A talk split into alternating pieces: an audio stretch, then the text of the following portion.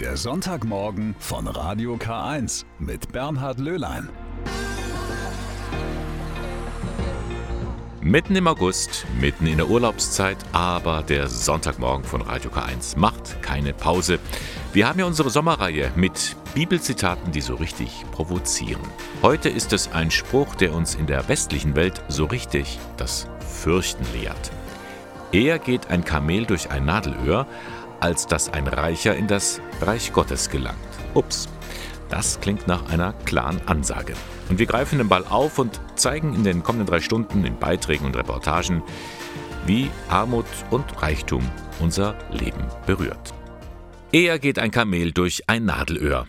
Sie kennen diese Redewendung. Man benutzt sie, wenn ein Vorhaben völlig aussichtslos ist. Diese Redewendung stammt aus der Bibel und vollständig geht sie so. Eher geht ein Kamel durch ein Nadelöhr, als dass ein Reicher in das Reich Gottes gelangt. Das klingt hart, denn es heißt im Klartext, ein Reicher kommt nicht in das Himmelreich. Doch wer bestimmt eigentlich genau, was Reichtum ist? Ist jemand, der zehntausend Dinge besitzt, schon reich? So viel besitzt nämlich durchschnittlich ein Mensch in Deutschland. Müssen diese Menschen all ihre Sehnsucht nach dem Reich Gottes, nach dem Wunsch, dass ihr Leben gelingt, aufgeben? Kein Wunder, dass man schon ganz früh versucht hatte, diese Bibelstelle ein bisschen zu glätten und die Schärfe zu nehmen. Man hat zum Beispiel gemeint, hm, vielleicht liegt da ein Übersetzungsfehler vor und statt Kamel sei ein Schiffstau gemeint. Oder man sagte, das Nadelöhr, so bezeichnete man ein kleines Nebentor in der Stadtmauer Jerusalems. Da konnten Kamele zwar durch, aber sie mussten sich halt mühsam hindurchzwängen. So würde aus dem Unmöglichen zwar eine schwierige, aber prinzipiell lösbare Aufgabe. Tja, zum Glück ist beides wissenschaftlich nicht haltbar. So bleibt nichts anderes übrig, als den Satz mit seiner Provokation ernst zu nehmen und seine Bedeutung zu klären. Wie haben eigentlich die Freunde von Jesus damals auf diesen Satz reagiert? In der Bibel steht, als die Jünger das hörten, erschraken sie sehr und sagten, wer kann denn dann noch gerettet werden?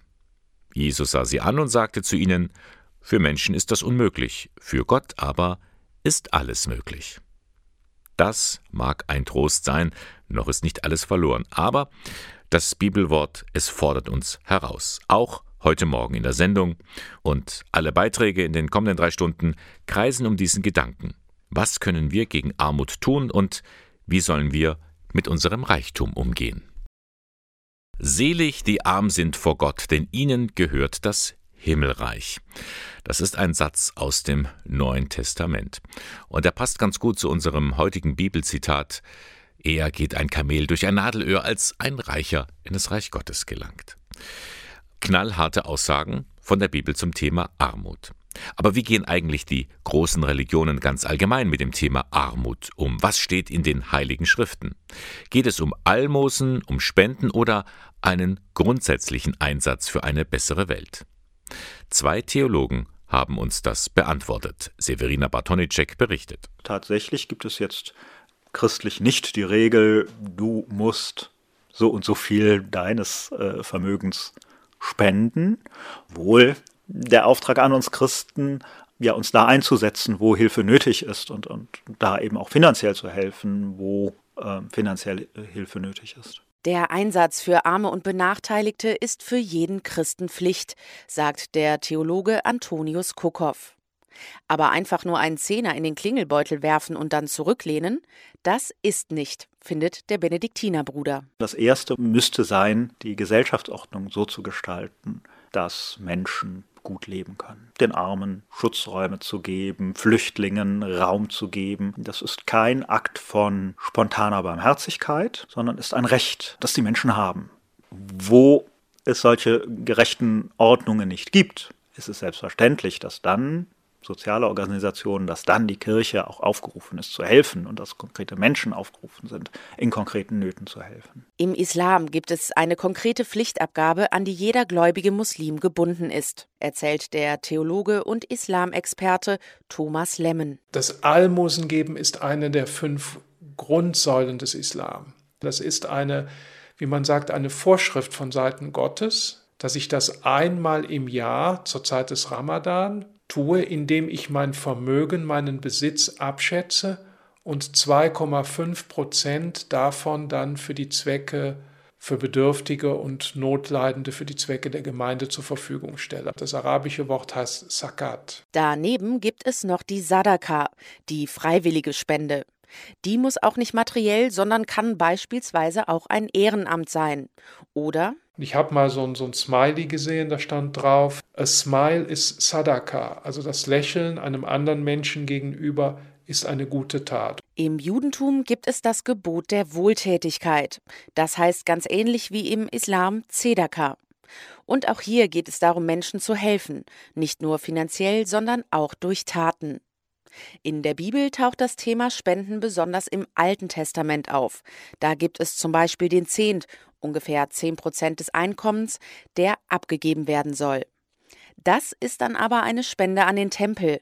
Und Armenfürsorge ist da nur ein Aspekt, erklärt der Theologe Kukow. Anders ist es dann schon im Neuen Testament bei Lukas, dem Evangelisten, der sich ganz konkret auf die Seite der Armen schlägt. Grundsätzlich gehe es beim Christsein um den Einsatz für eine gerechte Welt, so Kukow. Das ist wirklich eine Konsequenz, die ich aus den biblischen Texten sehe, Religion kann keine Privatsache sein und muss öffentlich, muss politisch sein. Und da kann sich keiner einfach so in seinen privaten Raum zurückziehen und sagen, was habe ich damit zu tun. Heute steht die Sendung unter dem Leitwort Eher geht ein Kamel durch ein Nadelöhr, als dass ein Reicher in das Reich Gottes gelangt. Das heißt aber auch, dass wir danach fragen sollten, wie sieht es denn mit der Armut in unserem Land aus? Ein Verband, der das immer wieder tut, das ist die Caritas. Die legt den Finger offen auf die Wunde. Nicht nur helfen, sondern auch Politik betreiben, denn die Armut spürt man auch in Ingolstadt, meint Bernhard Gruber von der Caritas Kreisstelle. Und er hat da prominente Unterstützung. Papst Franziskus setzt sich immer wieder ein, dass wir die Armen nicht vergessen und dass wir was tun und handeln. Was die Caritas in Ingolstadt da tut, darüber habe ich mit Bernhard Gruber gesprochen. Wie gut und wie wichtig ist es, dass Papst Franziskus auf diese Not aufmerksam macht, auch in Deutschland, auch in Ingolstadt? Also meiner Meinung nach ist es sehr wichtig, weil es Armut auch im reichen Deutschland, im reichen Bayern gibt. Weil Armut zeigt sich nicht nur in finanzieller Armut, sondern es zeigt sich auch in mangelndem Wohnraum, in Vereinsamung, in Krankheit und in anderen wesentlichen Lebensbereichen. Für Menschen, die in Armut leben, werden ja Kleinigkeiten zu einem Problem, wo unser einer sagt, ja, das stört uns nicht weiter im Alltag. Ja, das ist richtig. Ich kann einen Fall aus meiner Beratung schildern. Da hat mich eine äh, Frau angerufen, die jetzt zum 16. schon kein Geld mehr hat. Die wird über das Jobcenter unterstützt, weil sie so viele Ausgaben für Medikamente hatte, dass sie jetzt im Endeffekt pleite ist. Oder es gibt äh, Menschen, für die äh, der Kauf einer Brille praktisch nicht leistbar ist aus dem Regelsatz, der äh, ihnen zur Verfügung steht. Und wenn man den Strom abzieht, dann kann man sagen, dass einem Erwachsenen circa 10 Euro am Tag zur Verfügung stehen. Wie können Menschen in diesen finanziellen Verhältnissen überhaupt leben? Das ist natürlich schon fast eine Kunst. Es gibt natürlich bestimmte begleitende Hilfen noch. Die Leute gehen dann zum Teil zu den Tafeln oder sie versuchen halt sehr billig einzukaufen natürlich. Das ist im Endeffekt, wie ich schon gesagt habe, eigentlich schon ein Kunststück. Gibt es sowas wie Stromsperren in Ingolstadt? Leider ja.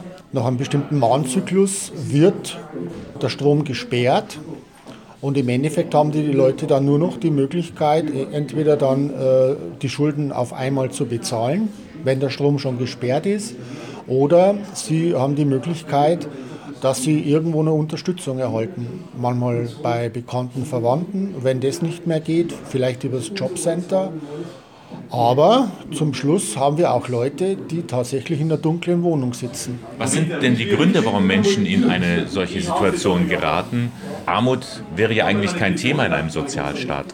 Naja, es kommt immer darauf an, wie Sie Armut definieren.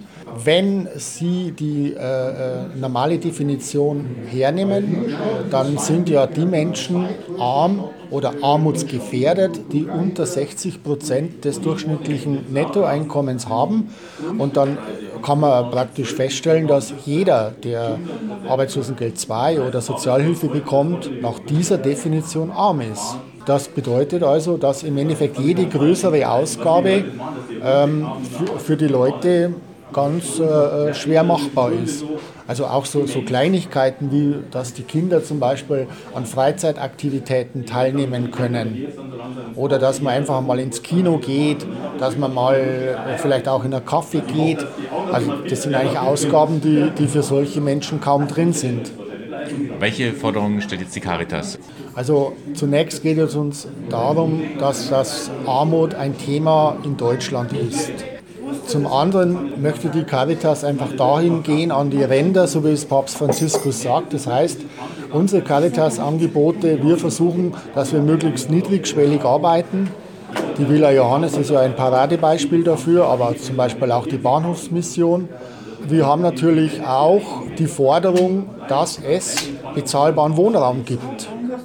Wohnraum, Wohnen ist ein Menschenrecht und es kann nicht sein, dass, dass äh, unsere Leute, arme Leute, äh, zum Teil jahrelang auf äh, bezahlbaren Wohnraum warten und dann in obdachlosen Unterkünften oder in Billigpensionen oder wo auch immer leben. Sagt Bernhard Gruber von der Caritas-Kreisstelle Ingolstadt. Heute zu unserem Motto mit dem Kamel und dem Nadelöhr.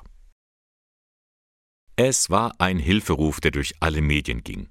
Die Tafeln in Deutschland, sie sind am Limit. Immer mehr Kunden durch den Krieg in der Ukraine und steigende Lebenshaltungskosten auf der einen Seite und auf der anderen immer weniger Lebensmittelspenden und zunehmende Überlastung der Ehrenamtlichen. Fakt ist, die Lage bei den Tafeln ist sehr angespannt. Das bestätigt auch Brunhilde Radke von der Tafel in Eichstätt. Das sind die Zuwächse von den afghanischen Ortshelfern, die wir haben hier und eben von äh, den Flüchtlingen aus der Ukraine. Und wir stoßen an die Grenzen von der Ware, die wir bekommen.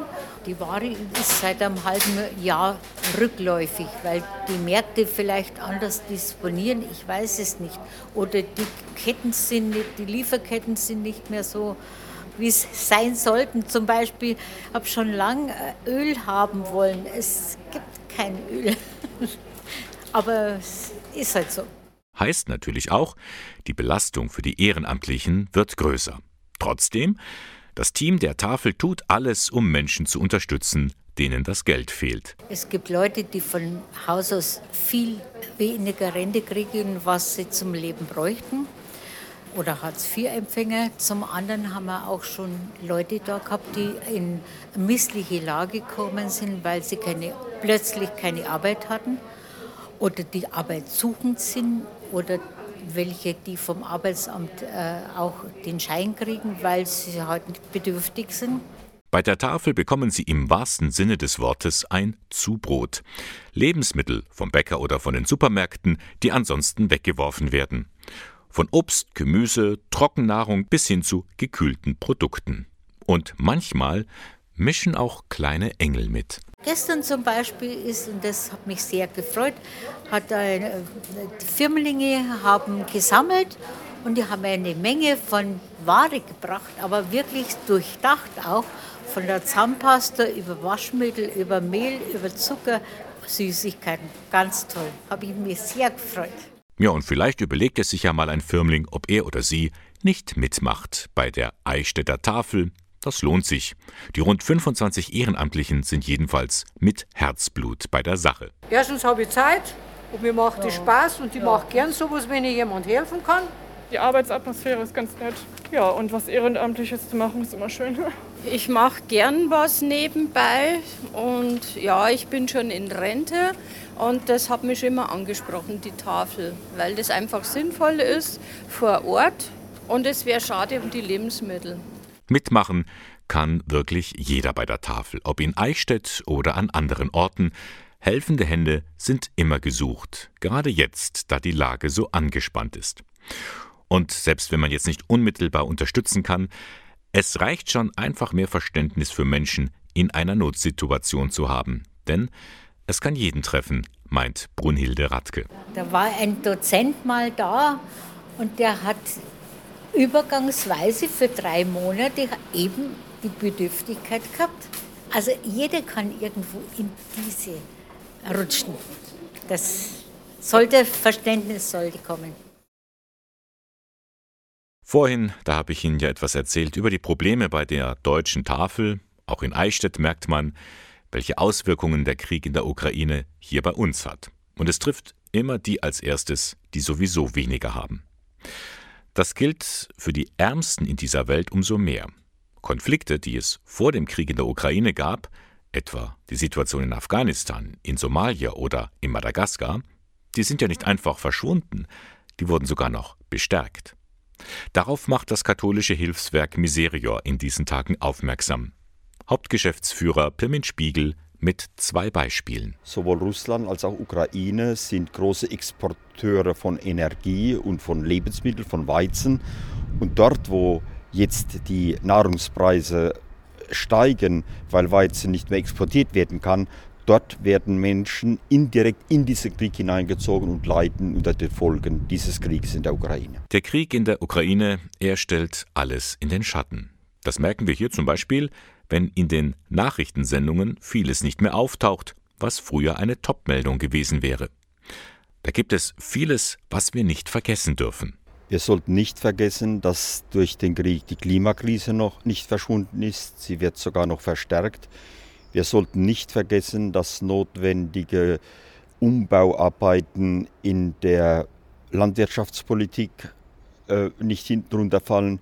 Wir sollten nicht vergessen, dass die Frage der Migration nach wie vor unheimlich hoch ist. Wir sollten nicht vergessen die vielen Kriege um Lebensmittel, um Ressourcen weltweit. Wir sollten nicht vergessen, dass in Pazifikregion Inseln verschwinden aufgrund der Erderhitzung. All diese Fragen und Herausforderungen die an uns gestellt sind, scheinen durch den Ukraine-Krieg in den Hintergrund zu geraten. Und jetzt auch noch die hohen Militärausgaben. Pirmin Spiegel befürchtet, Entwicklungshilfe wird zu sehr vernachlässigt. Der gegenwärtige Haushalt sieht das vor, dass in der Entwicklungszusammenarbeit Kürzungen stattfinden sollten. Wir finden das der falsche Weg, weil die globalen Lager der Herausforderungen in Ernährungsfragen, in Klimafragen, in Migrationsfragen eher das Budget der Entwicklungszusammenarbeit und für die Entwicklungszusammenarbeit erhöhen sollte, anstatt zu kürzen. Einmal mehr merken wir, wie alles miteinander zusammenhängt und wie sehr wir aufeinander angewiesen sind in dieser einen Welt. Es gibt ja zwei Arten von Reichtum. Einmal materiell und einmal können wir aber auch reich sein an inneren Werten. Und diesen Reichtum, also alles, was wir wert schätzen, den bekommen wir nur, wenn man so richtig entrümpelt. Weniger ist mehr auf Luxus verzichten und sich dann etwas Spezielles gönnen. Darauf macht der evangelische Buchautor und Karikaturist Werner Tiki Küstenmacher immer wieder aufmerksam. Thomas Merks hat ihn mal getroffen. Der Luxus verdirbt alles, sowohl den Reichen, der ihn genießt, als den Armen, der ihn begehrt. Das Zitat von Jean-Jacques Rousseau spiegelt die bis heute verbreitete Sichtweise wider. Sorgloser Überfluss und Verschwendung, das sind die beiden Gesichter des Luxus. Für den evangelischen Theologen und Karikaturisten Werner Tiki Küstenmacher greift diese Sichtweise jedoch zu kurz. Ich habe eben gemerkt, das ist das, was über das Notwendige hinausgeht. Wir sehnen uns danach, wir Menschen, dass wir nicht nur auf das Lebensnotwendige reduziert werden. Und das ist eigentlich auch das Schlimme in der gegenwärtigen Diskussion um Hartz IV und sowas, dass Menschen reduziert werden auf das Allernotwendigste. Eine einfache Kino- oder Theaterkarte wird da schnell zum Luxus. Aber sich ohne schlechtes Gewissen etwas gönnen zu können, ist wichtig. Für Tiki Küstenmacher ist da Jesus das ideale Vorbild. Zum Beispiel als Maria Magdalena mit wertvollem Salböl zu ihm kommt. Es entsteht beinahe ein Streit wo die Jünger ganz modern argumentieren, Wahnsinn, was für eine Verschwendung, ja. Das Zeug hätte man doch verkaufen können und das Geld den Armen geben. Und da sagt Jesus nein. Er gönnt sich diesen Luxus oder er weiß zu schätzen, was Maria Magdalena da mit ihm macht.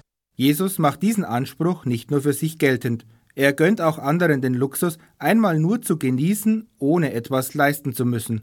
So als er eines Tages zu Gast bei zwei Schwestern war.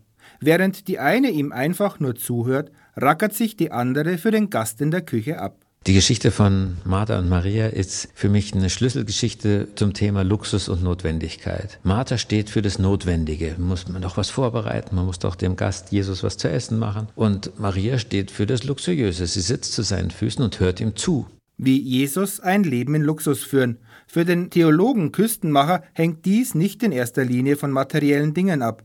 Reichtum und Luxus liegen für ihn woanders. Gerade in der jetzigen Zeit möchte er den Menschen Mut machen. Selbst in einer wirtschaftlichen Krise, ja, die sicher kommen wird, bleiben wir von Gott beschenkt mit dem Reichtum seiner Schöpfung, mit dem Reichtum, dass wir am Leben sind, was wir in unserem Geist, in unserem Herzen empfinden und fühlen können. All das ist ein ganz großer Reichtum und Luxus. Und wenn wir auf den schauen, dann kann man die materiellen Einbußen wirklich hinkriegen.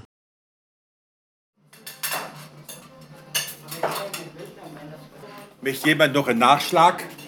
Es gibt noch Nachschlag. Frau Dick? Nichts mehr. Okay. Mittagessen bei Bruder Martin in der Straßenambulanz in Ingolstadt.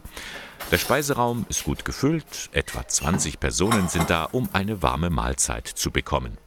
Heute gibt es Hähnchenbrust und Salzkartoffel und gemischter Salat. Und zum Nachtisch gibt es Milchreis mit Früchten. Und ihr kocht hier selber? Wir kochen selber, ja. Kochen jeden Tag frisch. Das ist ganz wichtig, weil unsere Leute auch bei der Zubereitung vom Essen auch mithelfen, damit sie einfach auch lernen, wie kann man aus einfachen Lebensmitteln aber gutes Essen zaubern, ja. Das auch gar nicht so viel kostet. Das ist, denke ich, so der Sinn von der, von der Sache. Geld sparen, vor allem wenn man kaum welches hat. Die Menschen, die in die Straßenambulanz kommen, sind arm. Und sie merken es als erstes, dass jetzt die Preise extrem ansteigen. Wir merken das schon, wir haben jetzt auch immer mehr Leute, auch ältere Leute, die jetzt nicht auf der Straße leben, aber die eben ganz wenig Rente haben, die dann eben zum Mittagessen kommen zu uns. Ja. Und wir geben auch vermehrt Lebensmittel aus. Also wir machen immer Lebensmittelpakete, um ihnen zu unterstützen mit Lebensmitteln. Die Tafeln in Deutschland klagen darüber, dass sie zu wenig Lebensmittel bekommen von Supermärkten. Wie sieht es hier aus mit den Spenden? Also wir haben einen Aufruf gemacht und dann muss ich sagen, heute waren auch wieder zwei Leute. Das sind halt immer so kleine Mengen, wo kommen, aber das hilft uns ja schon weiter. Ähm, und von daher denke ich, sind wir Gott sei Dank in der glücklichen Lage, dass wir immer noch Lebensmitteltüten austeilen können. Eine, die das dankbar annimmt, ist Ludmilla. Viermal pro Woche kommt sie zu Bruder Martin. Wenn Sie kommen, was machen Sie dann hier? Das unterhalten und essen und spielen ab und zu. Das ist fast wie Familie schon. Aus welchem Grund kommen Sie her? Warum? Das erste war Grund, mein Mann gestorben, ich bin alleine, war zu schwer, alleine zu Hause sitzen. Das bisschen Unterhaltung. Und jetzt mit diesen Preisen, Essen auch ist wichtig. Merken Sie, dass die Preise angezogen haben? Ja, freilich. Und fast jede Woche.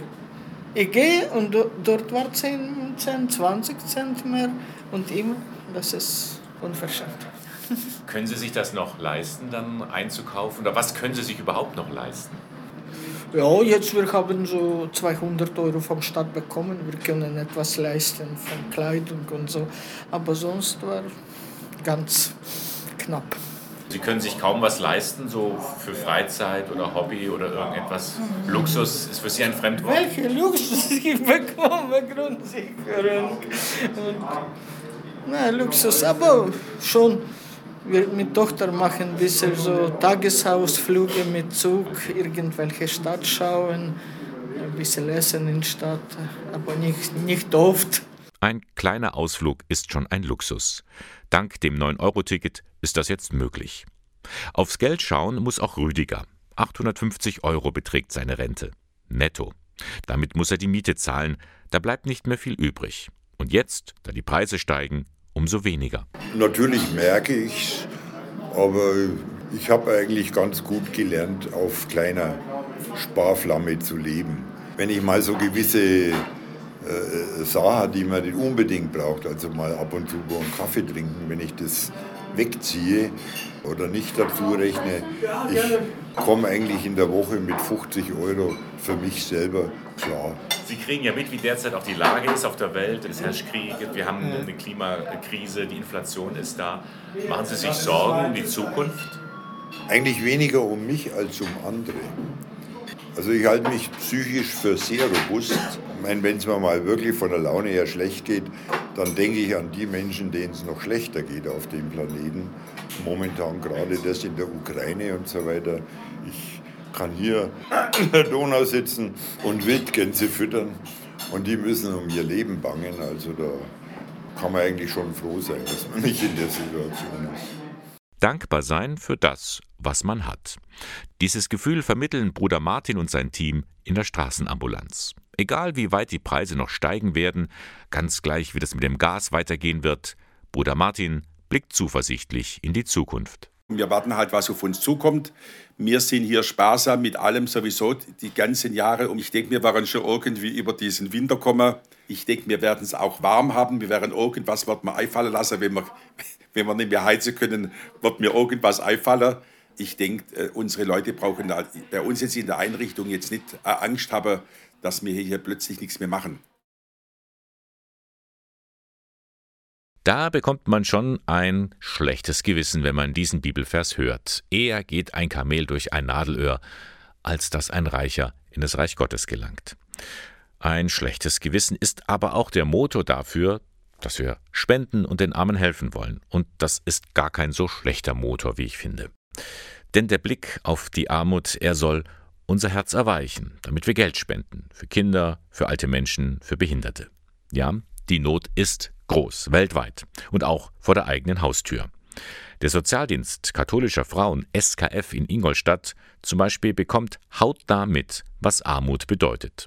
Geschäftsführerin Judith Bauer. Wir sind in der Strannenstraße. Das ist direkt an einem Platz mit dem Tafel. Da ist gut sichtbar, auch für uns als Mitarbeiter, wie viele da immer ähm, davor stehen, um Essen zu holen.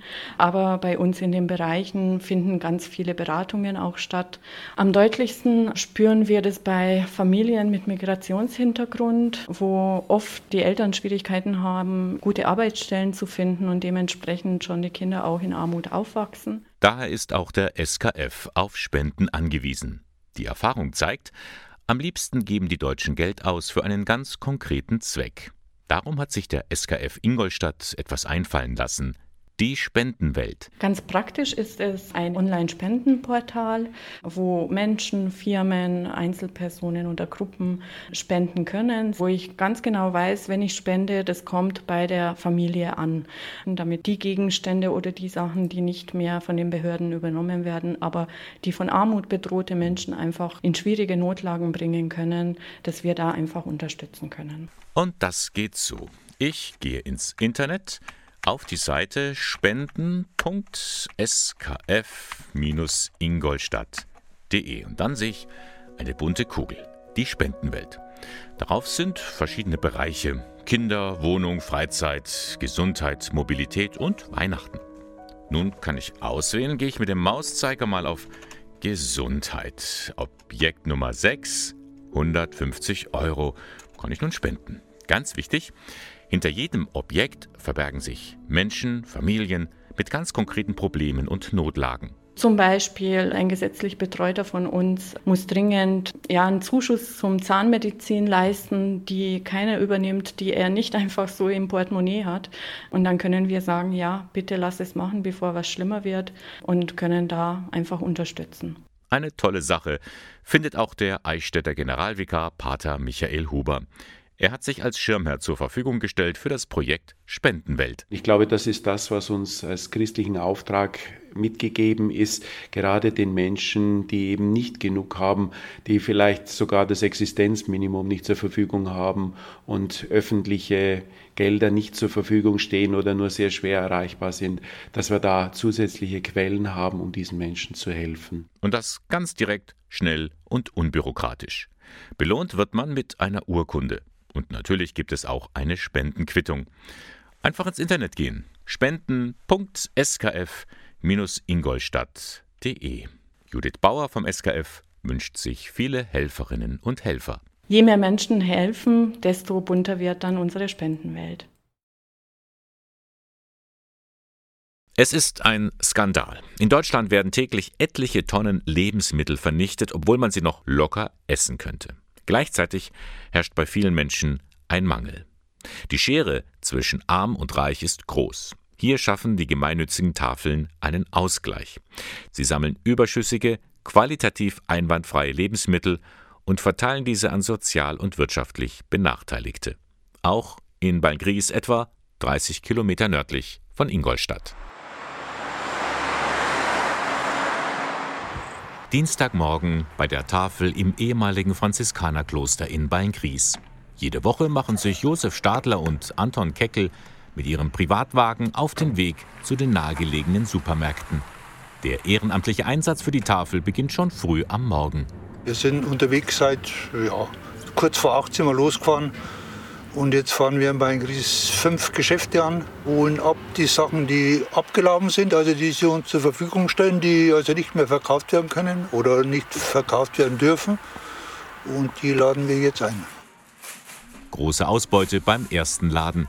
Die freiwilligen Helfer sortieren Gemüse, Obst, Backwaren, aber auch Milchprodukte und Wurst in ihre Kisten ein. Alles entweder abgelaufen, nicht mehr verkaufsfähig oder aus der letzten Saison. Bei frischen Produkten sind die Helfer vorsichtig. Vor allem bei gekühlten Sachen wie Milchprodukten, da schauen wir schon zuerst auf Verfallsdatum, weil das dürfen wir dann auch nicht mitnehmen. Das müsste dann in der Tafel entsorgt werden und die sind auch nicht begeistert, wenn sie es dann dort wegwerfen müssen. Lebensmittel im Überfluss. Die Supermärkte in der Umgebung arbeiten eng mit der Ballengrieser Tafel zusammen. Ohne die Spenden würde es das Projekt nicht geben. Noch ist Platz im Anhänger. Auf geht's zum nächsten Supermarkt. Guten Morgen. Heute haben wir nichts. Habt gar nichts. Hier gibt es heute nichts. Pech gehabt. Da hat es heute mal nichts gegeben. Kommt auch manchmal vor, aber ganz selten. Dafür haben wir das letzte Mal mehr gekriegt. Und dann kommen wir heute nächstes Mal wieder vorbei. Dafür haben andere Läden umso mehr für Josef Stadler und Anton Keckel. Vollgepackt fahren die Helfer zurück zur Tafel. Dort wartet bereits die Leiterin Elfriede Bruckschlögel auf die Kisten. Seit 2007 gibt es diese gemeinsame Einrichtung der katholischen und evangelischen Kirchengemeinden in Beingries. Das ökumenische Team versorgt jede Woche fast 200 Menschen mit Lebensmitteln. Dafür braucht es viele helfende Hände, über 60 ehrenamtliche Helferinnen und Helfer aus den Kirchengemeinden sind hier jede Woche vor Ort, laden die Kisten aus und sortieren die Lebensmittel. Gerade bei frischen Produkten achten die Helfer auf das Haltbarkeitsdatum. Wir probieren zum Teil, wir schauen, wenn jetzt der Deckel gewölbt ist, dann wird es weggetan. Also man schaut schon drauf. Und im Endeffekt gibt es ja ein Raster. Zu verwenden bis heißt zu verwenden bis zu dem Tag. Und zwar sind wir da sehr explizit gerade bei den Fischsachen, dann kommt es weg. Wenn es heißt mindestens haltbar bis, das ist ein Stichtag. Aber man kann es danach genauso noch guten Gewissens essen. Ganz frisch hingegen sind die Semmeln, Brote und Brezeln vom Bäcker. Die Lebensmittel werden am Nachmittag in Körben an die Sozialschwachen ausgegeben. Für eine Person einen kleinen Korb, für Familien gleich einen größeren. Die Tafel hat der Verschwendung von Lebensmitteln den Kampf angesagt. Die Sachen, die würden jetzt im Supermarkt alle weggeschmissen.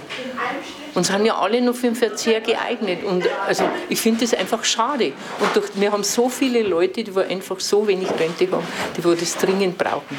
Also wir hätten noch mehr, aber sie genieren sich halt, dass sie zur Tafel kommen. Um 14 Uhr öffnet die Tafel. Wer hier Lebensmittel bekommen möchte, muss sich vorher bei der Caritas in Beingries eine sogenannte Einkaufskarte holen.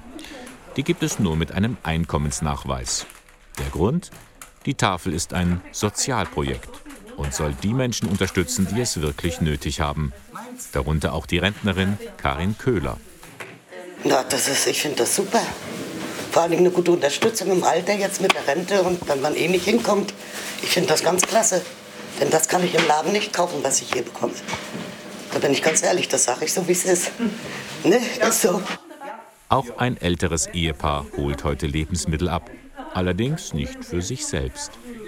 Wir sind für die Tochter da, die ist alleinerziehend mit drei Kindern. Der Ehemann ist gegangen und sie hat sich jetzt den Fuß gebrochen.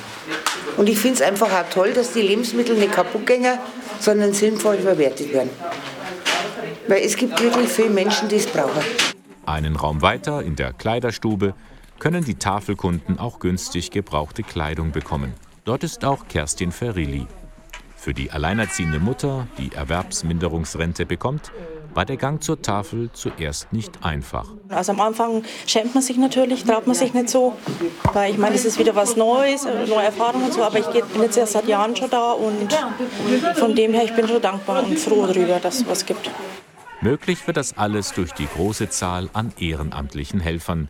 Für sie ist ihre Arbeit ein Akt der Nächstenliebe die Leiterin Elfriede Bruckschlögel. Die Nächstenliebe ist in dem Sinn für mich oft einmal das Gebet der etwas anderen Art und Weise. Ich muss nicht unbedingt in der Kirche drin stehen und Hände faltend meine Tat tun, sondern ich kann es jetzt im Ehrenamt einfach so ausleben. Das Gebet der etwas anderen Art, das ist die Tafel in Beingries. Ein ökumenisches Sozialprojekt nah am Menschen. Und wir kommen zum Ende vom Sonntagmorgen mit Radio K1. Heute stand die Sendung unter dem Leitwort Eher geht ein Kamel durch ein Nadelöhr, als dass ein Reicher in das Reich Gottes gelangt. Die Reportagen, Beiträge und Informationen dazu können Sie noch einmal im Internet nachhören unter www.radiok1.de. Und auch der kommende Sonntag, der letzte Sonntag im August, mit dem wir unsere Sommerreihe beenden, auch der hat ein Bibelzitat als Leitwort. Ecce homo, siehe der Mensch. Es geht um die vielen Gefährdungen, denen das menschliche Leben ausgesetzt ist. Und das war der Sonntagmorgen von Radio K1, dem Kirchenfunk im Bistum Eichstätt. Sie finden uns dort in der Ludpoldstraße 2. Moderation und Redaktion der Sendung Bernhard Löhlein. Ich wünsche noch einen schönen Sonntag und freue mich, wenn wir nächstes Mal wieder zusammenkommen. Bis dann.